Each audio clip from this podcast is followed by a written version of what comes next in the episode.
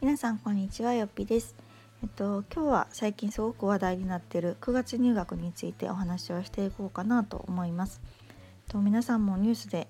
よくね見ていらっしゃるので知ってると思うんですけれどもまあ、の今年のこのコロナの影響によって学校に通えてない子がすごく多いのでね、まあ、その分を補うという意味でも、まあ、こう今まで4月入学だったのをこういっそこう9月入学に変えたらどうかっていう案ですよね。でなんかちょっと前、まあ、この案が出始めた時ってなんとなくこう全員が半年後ろ倒しになるこの失われた約半年ぐらいの勉強期間を補うために全員、まあ、半年遅れっていう形になるのかなと思いきや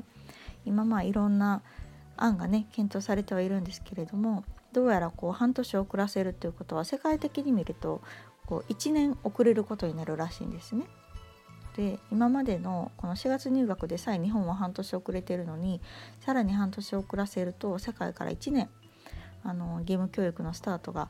遅れるということが懸念されているというのもあって今こう繰り上げがいいんじゃないかっていう案が結構出てますね。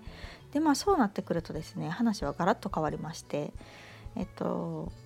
ちなみにうちには今年中さんになった子供がいるんですけれども結構この学年が大きな影響を受けそうなんですね。ねまあどういうことかというとまあ簡単に説明すると、えっと、今3つぐらい案が出てるんですけど、まあ、1つは今の年中さんの、えっと、9月1日生まれの子たちをもう次の9月に今の年長さんと合併させて入院あ入院じゃない入園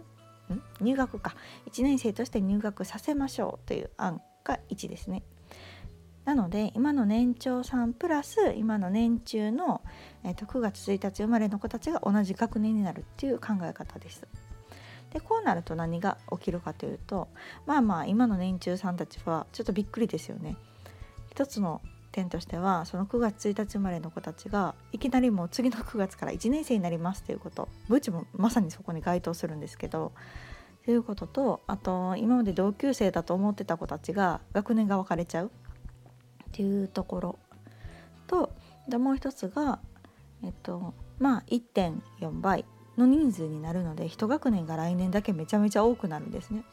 でそれが1年で終わればいいんですけど今からこう学校がね小学校中学校高校となっていくとまあざっと12年間その学年だけ1.4倍の人数になるのでまああの単純に教室の数が足りない先生の数が足りないそして、まあ、受験とか就職とかの倍率がめちゃめちゃ上がるっていうところがすごく懸念されてます。それが一つの案で2つ目は、えっと、1月ずつ繰り上げていきましょうと。来年だけ14ヶ月じゃないな、えっと、1.4倍になるのは大変だから5年間かけて今まで12ヶ月で1学年だったのを13ヶ月で1学年にしていきましょうっていう案ですね。でそれだとどうなるかというと、まあ、確かに来年1年分のこうガッとね負担がかかるっていうのは軽減されるんですけれども、まあ、2015年の4月生まれの子たちがもう同じく次の9月に1年生に上がっちゃうので結構4月生まれの子の負担が大きいかなっていう気はしますね。いきなりまあ1年生になるっていうのが決まるのとあとまあ同じように学年が変わっちゃうっていうところうんりしますね。で、えー、と3つ目の案がまさかのこう小学0年生っていうのが出てきて、えっ、ー、と要は次の4月に、えっ、ー、と2015年の6月1日生まれまでの子いや2ヶ月分ですね主には4月5月生まれの子と今の年長さんを合体させた14ヶ月分の人数を次の4月にもう入学させちゃうとで半年間0年生として、まあ、プレみたいな感じで過ごして9月から1年生がスタートするっていう案になります。ってなるとまあびっくりなのが、まあ、今のね年中年長がほとんど、保育園幼稚園に通えていないにもかかわらず次の4月から1年生になるっていうところですよね。で特に今の年中さんの4月5月生まれの子たちがちょっとかわいそうかなっていうのがありますよね。えー、もう次4月から小学生なみたいな びっくりみたいな。な感じがすごくあるので、まあ、どれにしても結構年中さんが一番影響を受けるなっていう風に感じました。で、まあ、まさにうちも、えっと、年中なのでどうなるのかなっていうのはドキドキではあるんだけれどもまあまあ今の前提を踏まえた上でまあでもちょっとフラットに考えてみようと思ってうちにその学年の子がいるだけれども、まあ、そこはちょっと抜きにして考えた時にまあ、今賛成派反対派たくさん意見が出ているんですがうーん私はどうかというとまだちょっとね分かんないなっていうところがあります。もともとは賛成派やったんですよね。なんかえいいやん9月入学って思ってたんだけれども確かにこう9月入学にすることによっていろんなこう影響が出てきてるっていうところはこの小さい子たちだけじゃなくってやっぱりこうもうちょっと上の学年だったりあとは待機児童問題になったりとか何よりこう早生まれっていう概念が変わっちゃうので今までね123月が早生まれって言われてたのが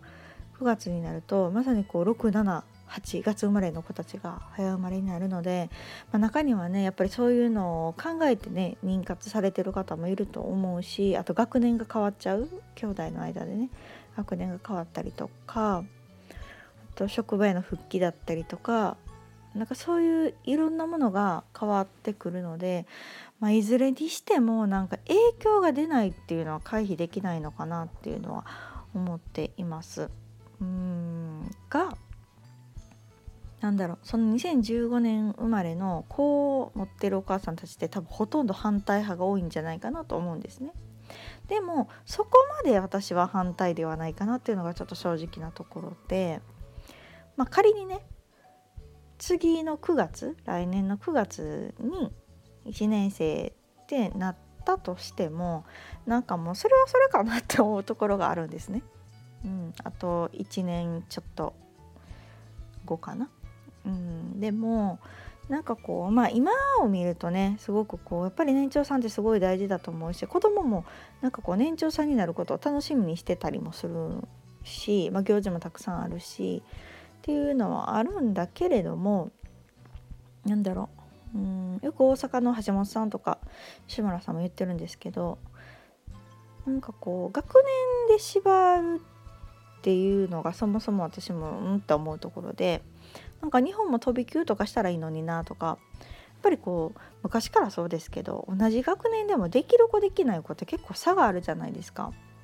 でそれって必ずしもこう生まれ月にも比例してないなって思う部分があって早生まれでもやっぱりできる子はできるしねえ、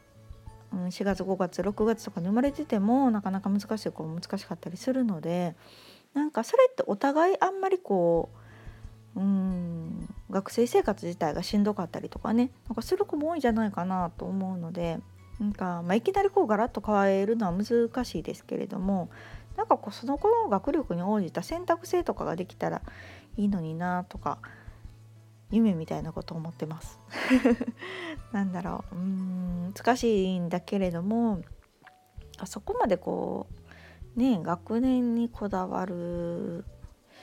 ていうのがなんかその子の能力に合った勉強ができるのが、まあ、ベストなのかなっていうのが一番思ってて、まあ、でもなかなか小さい時ってねそんなにこう、まあ、実は差がなかったりするので、まあ、だからこそ学年っていうのが生きるのかなと思うんですけれどもまあもし次ね来年入学が決まるってなってもまあもうそれはそれでやるしかないしうんまあ小学校は小学校で楽しいんやろうなぐらいな正直私は気持ちなんですけどうん。でねまあ本当どうなるか分かんないですけれども、まあ、中にはもっとねシビアにその受験のこと考えられてたりとか兄弟のねその学年差とかいろいろあったりすると思うんでなんかこう簡単にはね賛成反対って言えないんですけれどもうんでも実際もし9月入学になったら影響はもろに受けると思いますね今の年中さん。っていうのは。なので特にこう生まれ月によって対応が変わるっていうのが一番大きなところかなと思うんですけれども皆さんどうでしょうか？賛成なのか反対なのかなんとなく私のこの今認中さんの子を持つママたちは反対の人が多いかなという感じはしてます。うん。が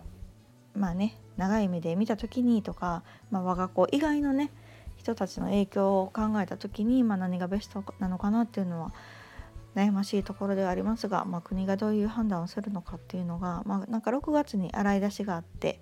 まあ、その方向性っていうのがなんとなく定められるらしいので今後の動向を見ていきたいなと思います。また情報があれば何か教えてください。というわけで今回は9月入学についてお話をさせていただきました。ではまた次回さよなら。